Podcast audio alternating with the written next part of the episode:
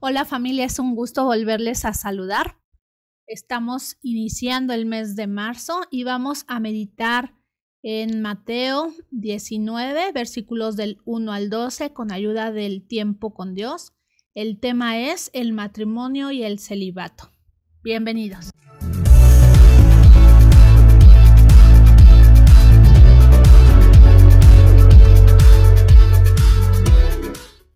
Aconteció que cuando Jesús terminó estas palabras, se alejó de Galilea y fue a las regiones de Judea al otro lado del Jordán, y le siguieron grandes multitudes y lo sanó allí. Entonces vinieron a él los fariseos tentándole y diciéndole ¿Es lícito al hombre repudiar a su mujer por cualquier causa?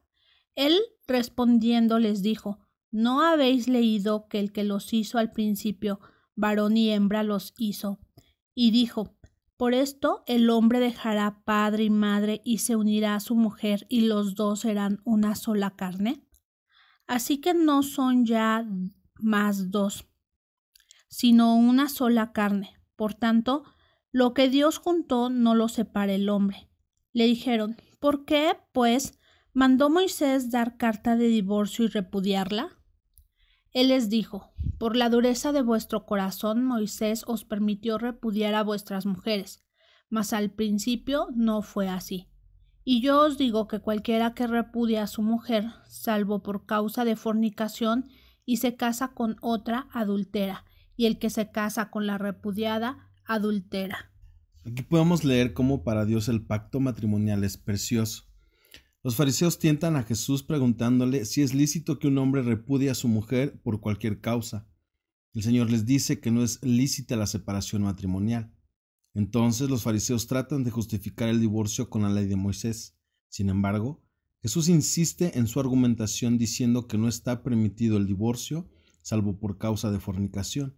Actualmente la tendencia mundial se inclina hacia la disminución del número de matrimonios, mientras que cada vez se incrementan más los divorcios.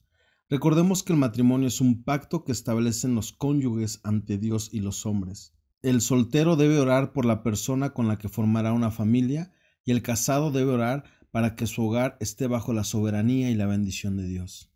Vamos a continuar leyendo en el versículo 10.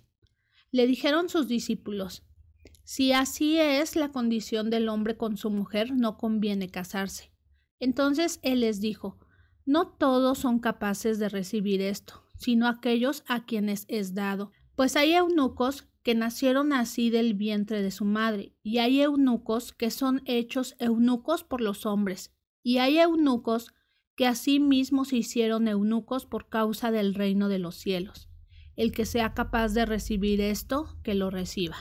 Aquí leemos también en la meditación que al oír de Jesús que el matrimonio es para toda la vida, sus discípulos concluyen que no conviene casarse.